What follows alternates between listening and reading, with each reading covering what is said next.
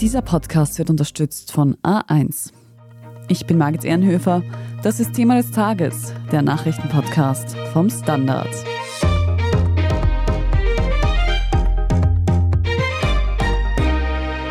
Wohnen wird in Österreich immer teurer. Eigenheime können sich immer weniger Menschen leisten. Damit steht auch die Baubranche unter Druck.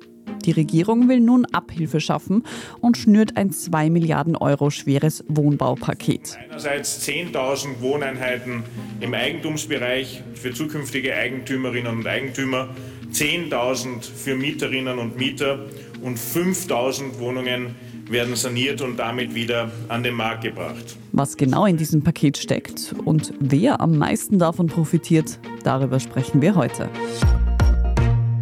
Andras Sigedvari aus der Standard Wirtschaftsredaktion und Martin Putschügel aus der Immobilienredaktion. Ihr beide habt euch das Wohnbaupaket der Regierung genauer angeschaut. Fangen wir vielleicht so an, wieso braucht es denn dieses Paket überhaupt? Ähm, ja, das ist eine ganz gute Frage. Es gibt da vielleicht zwei Erzählungen. Die eine ist, dass der Bau insgesamt in einer Krise- oder Schwächephase ist. Da gibt es verschiedene Zahlen, die man da reinwerfen kann. Das WIFO zum Beispiel hat so eine Auswertung gemacht, dass die Produktion im Hochbau, also im Häuserbau oder auch im Tiefbau so zwischen 8 und 5 Prozent eingebrochen ist. Und das ist nominell, also gar nicht noch inflationsbereinigt. Also es wird deutlich weniger gebaut. Die Arbeitslosenzahlen, auch die sind gestiegen am Bau, eigentlich in fast allen Bereichen. Da gibt es natürlich immer diese Zahlen, Zahlen für bewilligte Wohnungen oder Wohneinheiten, die da am niedrigsten Stand seit weit über zehn Jahren sein sollen. Das ist so die eine Erzählung, die Kriseerzählung. Die zweite Erzählung, die man, glaube ich, auch bringen kann, ist, es gab viele Boomjahre in den vergangenen Jahren, wo sehr viel gebaut wurde. Und irgendwann, wenn sehr viel Tätigkeit ist, dann ist es halt normal, dass es etwas zurückgeht. Und wir sind jetzt in so einer normalen Schwächephase. Also bräuchte es da gar nicht viel staatlichen Eingriff. So, ich glaube, diese beiden Erzählungen existieren nebeneinander. Gibt es bessere oder schlechtere Argumente dafür? Und die Regierung und auch die meisten Experten, muss man sagen, haben sich dafür dafür entschieden, eher diese Krisenerzählung zu verfolgen und zu sagen, okay, wir, wir müssen jetzt was tun. Aber ich weiß nicht, ob du noch etwas ergänzen willst. Ja, man muss dazu sagen, es kam halt 2022 einiges zusammen. Es war die Zinswende, die sehr rasch kam und es kam die KIMVO, die die Kreditvergaberegeln sehr streng gemacht hat. Und die beiden Sachen haben sich extrem ausgewirkt. Bevor wir uns auf die Inhalte stürzen, das Thema Wohnen betrifft jede und jeden in der Bevölkerung. Dieses Jahr haben wir ein Wahljahr. Inwieweit meinst du, Andras, ist das vielleicht auch noch ein Wahlzuckerl, das die aktuelle Regierung da an die Bevölkerung schicken möchte? Ja, sicher. Also das hat man auch gesehen, dass auch die österreichische Wirtschaft schwächelt jetzt auch gerade im Vergleich mit anderen Euro-Ländern. In den Statistiken sind wir eher hinten, was natürlich zu einem Teil auch daran liegt, dass wir halt sehr viel an öffentlichen Geldern mobilisiert haben in der Pandemie, in der Inflationskrise. Und jetzt gehen wir tendenziell weniger aus. Das heißt, wir rutschen damit automatisch fast nach hinten. Und da ist es jetzt sicher ein großer Faktor, das jetzt in einem Wahljahr zu machen, damit wahrscheinlich kurz vor dem Wahl noch einmal, auch mit recht anschaulichen Dingen wie einem Handwerkerbonus, da kommen wir eh nochmal dazu, die Konjunktur ankurbeln zu wollen, hängt sicher damit zusammen. Es gab schon im Herbst im vergangenen Jahr die Forderung der Ökonomen, da hat schon eine Qualitätszeitung schon mal geschrieben, ist da ein Konjunkturpaket im Anmarsch, also das waren wir, um das Rätsel jetzt aufzulösen. Und dass es dann eine Zeit lang davon man nichts gehört hat, lag auch wahrscheinlich daran, dass die Idee der Regierung, das war wahrscheinlich gut ins Wahljahr zu ziehen. Dann schauen wir uns dieses Wohnbaupaket genauer an. Was steckt da drinnen? Was sind so die großen Eckpunkte? Der größte Punkt ist sicher die eine Milliarde für den gemeinnützigen Wohnbau, mit der 20.000 Wohnungen neu errichtet werden sollen, also 10.000 für Eigentümer, 10.000 für Miete. Dann gibt es 300 Millionen, auch das ist ein sehr großer Punkt eigentlich, für den Handwerkerbonus. Da gibt es auch 300 Millionen für Renovierungen aller Art, die so einen ökologischen Effekt haben sollen, wie Fassadendämmungen. Gibt es aber auch noch einige andere Punkte. Es gibt zum Beispiel beschleunigte Abschreibungen für Gebäudeinvestitionen. Das soll es für Private wie Unternehmer interessanter machen, jetzt Bauleistungen vorzuziehen. Also die Idee ist so ein bisschen, man versucht damit eben Investitionen, auch private anzustoßen und sie vorzuziehen. Also wenn jemand sich denkt, irgendwann will ich vielleicht meine Terrasse renovieren und erneuern lassen, mache ich das nicht erst in zwei Jahren, sondern mache das jetzt, weil jetzt gibt es diesen Bonus und damit schaffe ich natürlich Beschäftigung und kurbel die Wirtschaft an. Und diese Boni, die da ausgeschüttet werden, dafür nimmt die Regierung eine Menge Geld in die Hand. Wenn ich es richtig im Kopf habe, sind es zwei Milliarden Euro, die mobilisiert werden sollen. Wo soll denn das Geld herkommen? Nun, die Regierung sagt, und wahrscheinlich ist das das Finanzministerium budgetiert immer sehr vorsichtig, also die budgetieren immer so, dass sie mit weniger Einnahmen tendenziell mehr Ausgaben rechnen, als es tatsächlich gibt und dadurch entstehen dann automatisch Spielräume. Also dort ist der Tenor, es gibt dafür Platz, auch ohne dass jetzt die Republik da große neue Schulden aufnehmen müsste, weil einfach die Einnahmen derzeit auch durch die hohe Inflation einfach laufend eigentlich höher ausfallen als prognostiziert und erwartet und dadurch gäbe es diesen Spielraum. Offen gestanden, wenn das Kredit finanziert ist, Österreich ist ein Top-Schuldner, zahlt jetzt natürlich viel mehr für Kredite, aber kann sich das natürlich auch leisten. Also das ist nicht ein großes Thema. Vielleicht noch, also teilweise fließt das Geld ja zurück. Also an der Grunderwerbsteuer wird ja zum Beispiel nicht gedreht jetzt. Wenn mehr Immobilien gekauft werden, gibt es mehr Grunderwerbsteuer. Das heißt, der Staat hat auch dadurch mehr Einnahmen. Mhm. Andras, du hast vorhin schon den Handwerkerbonus erwähnt. Was genau ist denn damit gemeint? Wer bekommt den? Nun, das ist eine alte Idee. Es gab diesen Bonus schon einmal in 2008, 2009 und die Idee ist, das ist pro Person, also sind 2000 Euro bis zu 20 Prozent der Leistung kann man sich da fördern lassen, also bis zu 10.000 Euro kann eine Rechnung ausmachen und wird davon noch gefördert. Und im Grunde genommen, die Richtlinien, die kommen erst, also die arbeitet das Wirtschaftsministerium aus, aber so wie es bisher zumindest dargestellt wurde von der Regierungsspitze, gibt es die für alles und quasi jeden. Also ob jetzt jemand seine Terrasse erneuern lassen will oder seinen Balkon oder das Haus streichen möchte, ist im Grunde genommen egal. Auch da gibt es diesen Bonus. Gibt es jetzt verschiedene Sachen, über die man da diskutieren kann, über Sinn und Unsinn. Ein Punkt ist natürlich, dass da viel Mitnahmeeffekt drinsteckt. Nicht? Da werden viele Leute sich etwas machen, was sie sowieso gemacht hätten und einfach halt Geld vom Staat bekommen. Andererseits gibt es sicher auch Leute, die sich denken, ah, jetzt mache ich doch etwas. Dritter Punkt ist, es wird viel schwarz gemacht, relativ viel im Baubereich und wenn es diese Förderung gibt, gibt es das natürlich nur mit einer Rechnung und offiziell ausgestellt. Das heißt, der Selbstfinanzierungsgrad dieser Maßnahme dürfte, so sagen Experten, relativ hoch sein, weil damit natürlich ein Anreiz besteht, zumindest eine Zeit lang wirklich Rechnungen vorzulegen. Vergangene Woche wurde auch medial sehr heiß diskutiert ein 100.000 Euro Bonus für Häuselbauer. Diese Idee haben die Sozialpartner eingebracht. Was wurde denn daraus?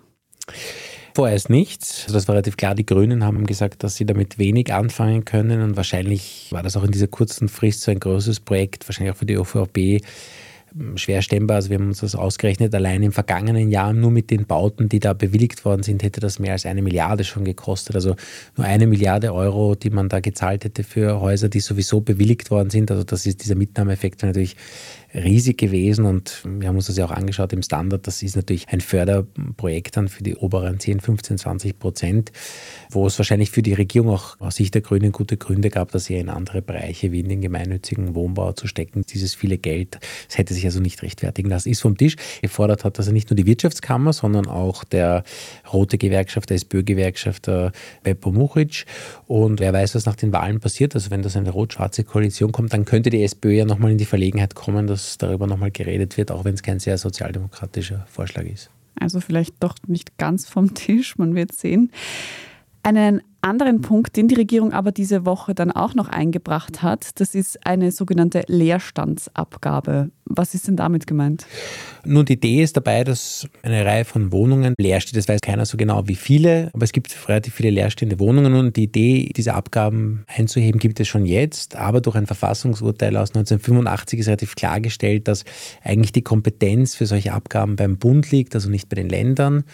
Das haben einige Länder getan, zum Beispiel Wien eben in den 80er Jahren und da hat das Höchstgericht gesagt, das darf aber ein Land nicht, die Abgaben darf nicht so hoch sein, dass damit wirklich Wohnpolitik gemacht wird. Also es gibt Mini-Abgaben, irgendwie so 1000 Euro ist das ungefähr, grob gesagt, in Tirol zum Beispiel für eine 100 Quadratmeter Wohnung. Also sehr wenig Geld, deswegen wird niemand vermieten. Und was die Regierung möchte, es wäre eine Art Ergänzung in der Verfassung, also es bräuchte auch eine Zweidrittelmehrheit, dass den Ländern hier mehr Möglichkeiten gegeben wird, tatsächlich solche Abgaben einzuführen in der Höhe. Und das ist natürlich aus vielerlei Gründen interessant, was dabei passiert, ob das auch tatsächlich kommt nicht in Wien allein, wo die SPÖ immer wieder darauf gedrängt hat, ist man aber in einer Koalition mit den Neos, die das natürlich gar nicht wollen. In den westlichen Bundesländern gibt es einige, die das einheben. Also das ist vielleicht einer sogar der spannendsten Aspekte, weil noch ein letzter Satz, es ja auch immer jetzt die Kritik gibt, naja, wir geben viel für Neubauten aus, stecken da viel Geld rein, was natürlich klimaschutztechnisch ein Problem ist. Wir versiegeln Boden und Wohnraum zu mobilisieren, der schon besteht. Das ist natürlich interessant, damit man solche Probleme umgeht. Wird sehr spannend werden, weil die Stadt Wien sagt ja immer, sie wartet auf eine Bundeslösung in dieser Frage. Die wäre jetzt an und für sich da. Wien hat letztes Jahr angekündigt, eine Zweitwohnungsabgabe einzuführen. Das ist gerade in Ausarbeitung. Wenn jetzt aber zum Beispiel diese Möglichkeit für die Länder erleichtert wird über diese Verfassungsänderung, dann wird man sich in Wien auch nochmal was überlegen müssen. Also es gibt jetzt die Leerstandsabgabe in Steiermark, in Salzburg und in Tirol und in Vorarlberg ist sie auch jetzt gerade in Ausarbeitung.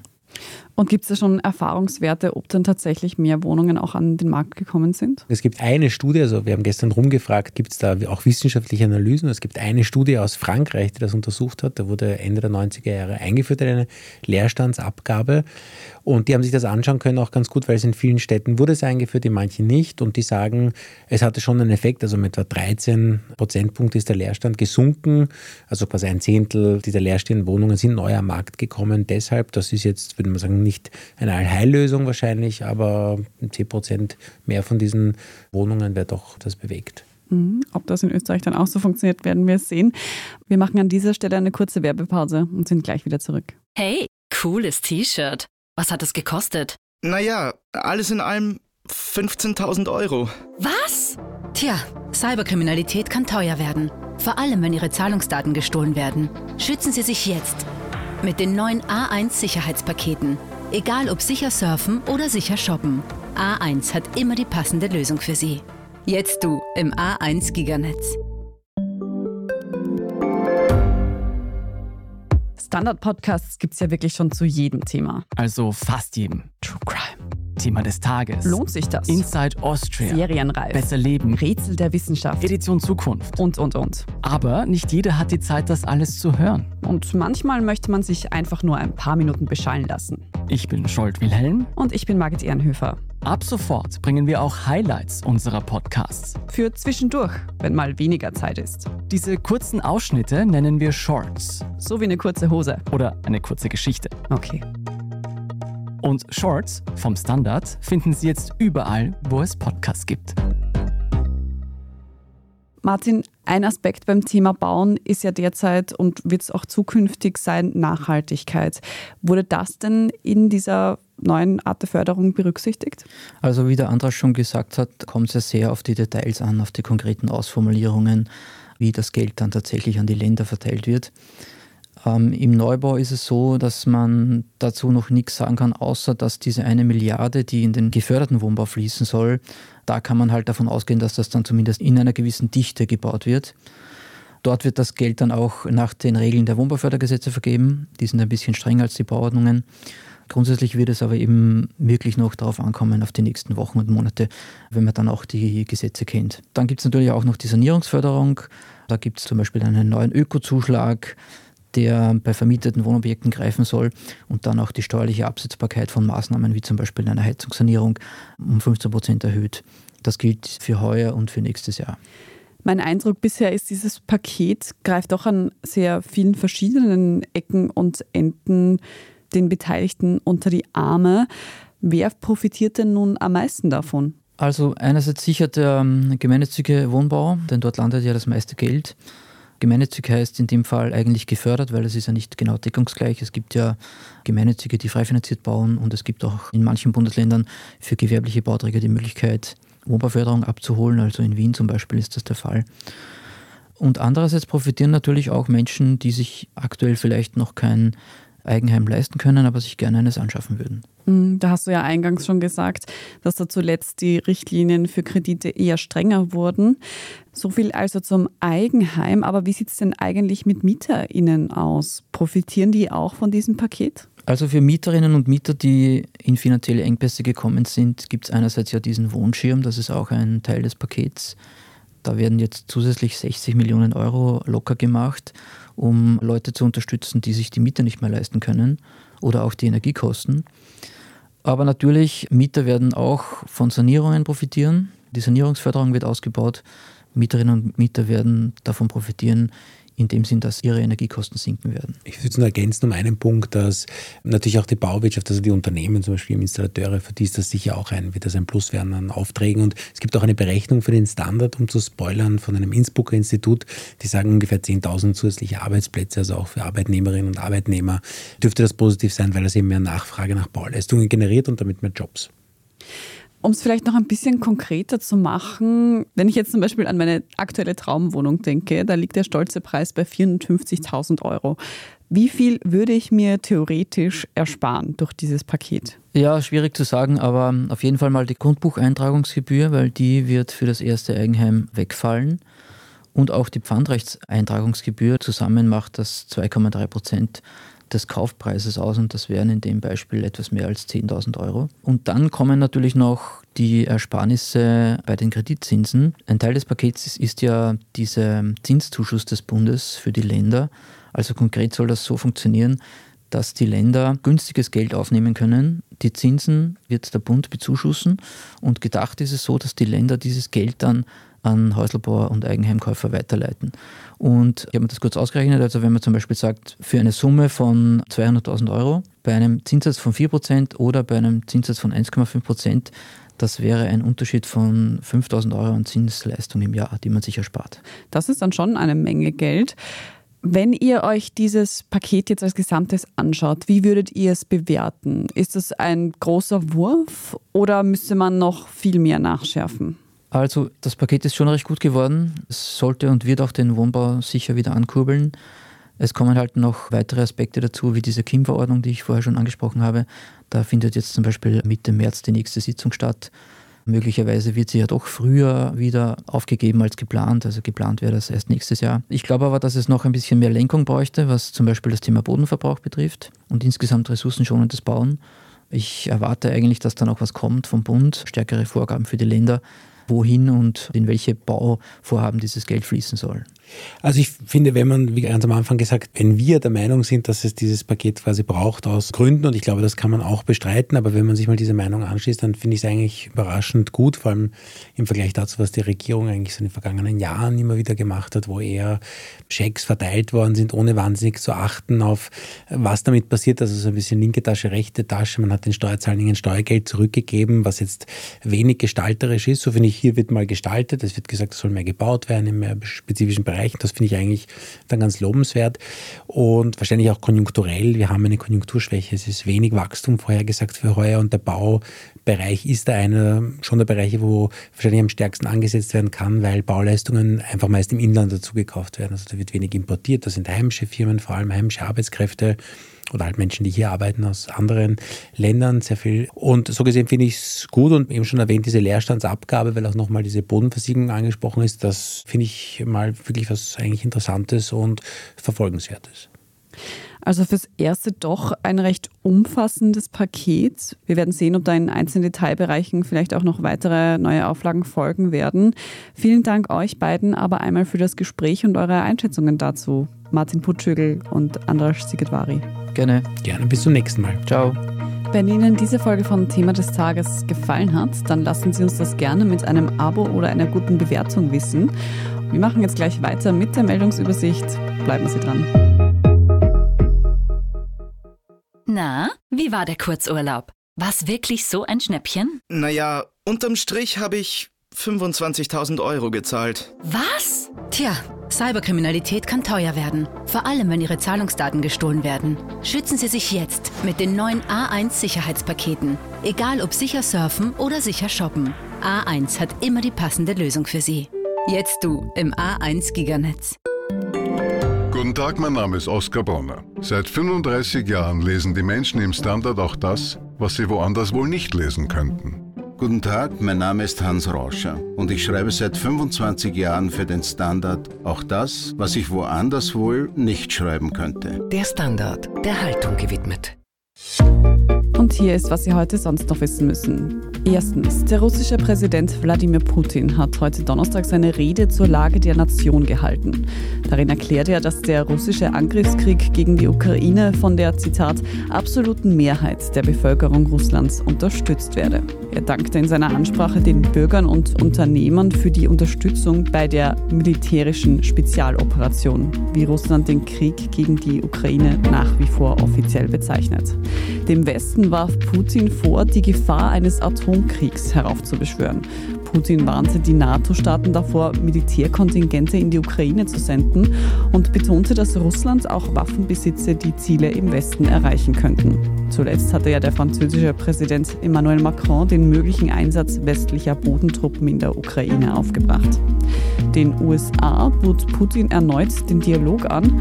Russland und die USA hatten im Zuge ihres Konflikts mehrere Abrüstungsverträge ausgesetzt oder aufgekündigt.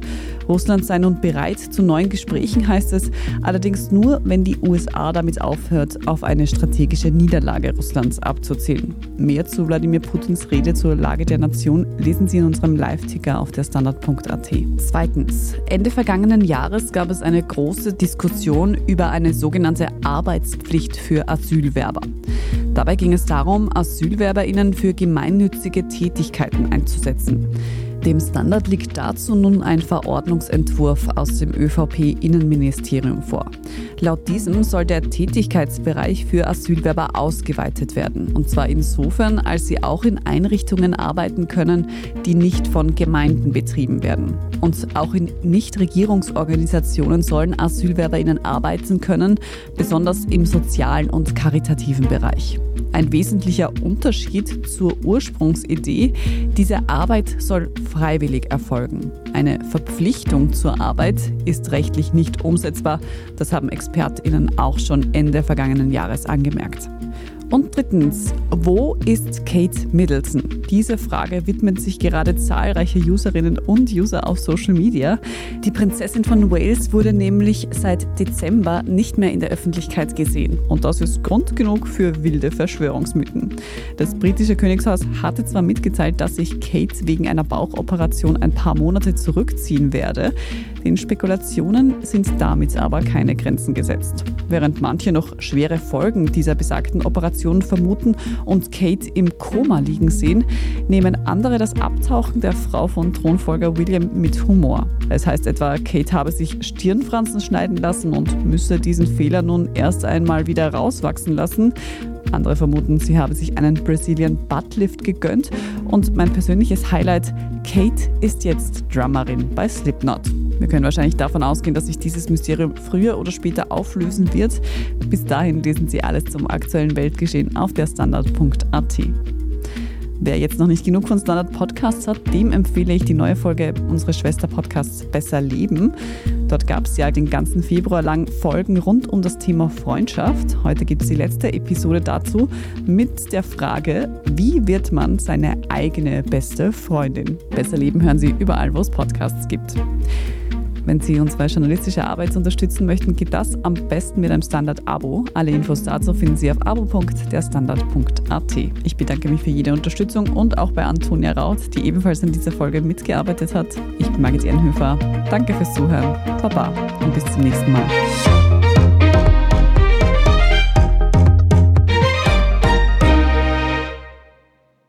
Hey, cooles T-Shirt. Was hat es gekostet? Naja, alles in allem 15.000 Euro. Was?